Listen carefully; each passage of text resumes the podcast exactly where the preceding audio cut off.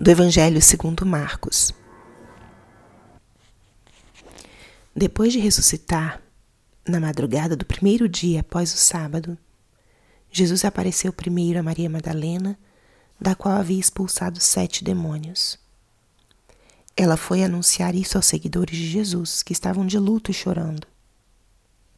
Quando ouviram que ele estava vivo e fora visto por ela, não quiseram acreditar. Em seguida, Jesus apareceu a dois deles, como outra aparência, enquanto estavam indo para o campo.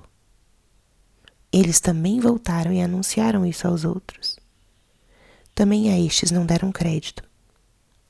Por fim, Jesus apareceu aos onze discípulos enquanto estavam comendo. Repreendeu-os por causa da falta de fé e pela dureza de coração, porque não tinham acreditado naqueles que o tinham visto ressuscitado e disse-lhes: Ide pelo mundo inteiro e anunciai o Evangelho a toda criatura. Palavra da Salvação. Espírito Santo, alma da minha alma, ilumina minha mente, abre o meu coração com o teu amor, para que eu possa acolher a palavra de hoje e fazer dela vida na minha vida.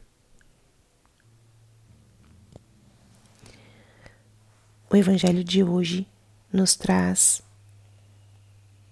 um resumo do que aconteceu nessa semana. A própria liturgia nos trouxe diversas aparições de Jesus aos seus apóstolos. E Marcos apresenta essas aparições juntas, resumindo a experiência dos apóstolos com cada uma delas. O evangelista evidencia como os apóstolos não acreditaram nos relatos daqueles que tinham visto Jesus. E o interessante é que essas primeiras aparições não foram aos doze, foram a outros discípulos que acompanhavam o Cristo. A primeira Maria Madalena, essa aparição que nós meditamos e nos inspiramos tanto. Uma aparição afetiva, pessoal, direta, carregada de alegria e de esperança. A outra aparição aos discípulos de Emaús eram dos seguidores de Cristo, mas não eram dos doze. Olhem que interessante que a primeira experiência de fé que Jesus pediu para seus doze apóstolos foi a de acreditar nos instrumentos enviados por ele. E eles não foram capazes de crer. Jesus precisou ir em primeira pessoa. Ele vai e ele os educa, os repreende, os ensina. E aqui Jesus pede deles duas coisas. Primeiro, a fé. Os repreende por causa de sua falta de fé.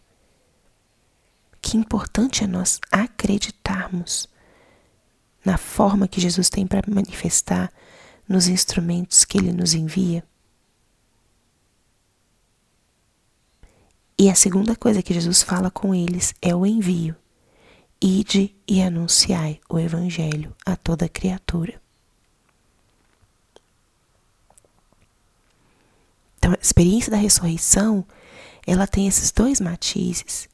A experiência de Cristo, ela nos exige fé, crer, crer no Senhor, crer nos seus instrumentos, crer na sua mensagem.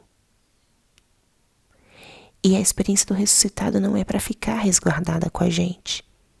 É uma experiência para ser anunciada. Cristo nos pede para sairmos, para anunciarmos a sua boa nova.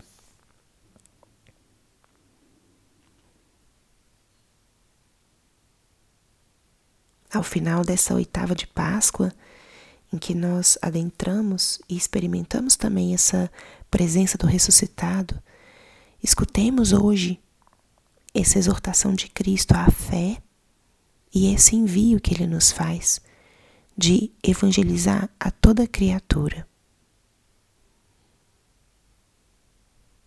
Que nós também tenhamos a humildade de experimentar essa paciência do Deus que educa quando nós não somos capazes de compreender, mas que nós hoje exercitemos a nossa fé. Digamos, Senhor, eu creio. E se for necessário repetir, como aquele que se encontrou com Jesus e pediu a cura, eu creio, mas vem em auxílio à minha falta de fé. E o segundo, abrace hoje esse mandato. Como você, no seu dia a dia, ou através de algum apostolado concreto, pode cumprir esse mandato do Senhor de evangelizar, de anunciar. Nós somos apóstolos de Cristo e Ele conta conosco para sermos anunciadores da Sua mensagem. A nossa relação com Ele é essa relação com o ressuscitado. Então, façamos-nos hoje essas perguntas. Creio como eu evangelizo, como eu anuncio. Esse chamado é hoje para nós. E esse tempo pascal é o tempo que vai nos relembrando e nos reconvidando a passarmos de só receber a anunciar em nome de Jesus. Aceita o desafio? Pense hoje nessa oração na forma de colocar isso em prática na sua vida. Glória ao Pai, ao Filho e ao Espírito Santo, como era no princípio, agora e sempre. Amém.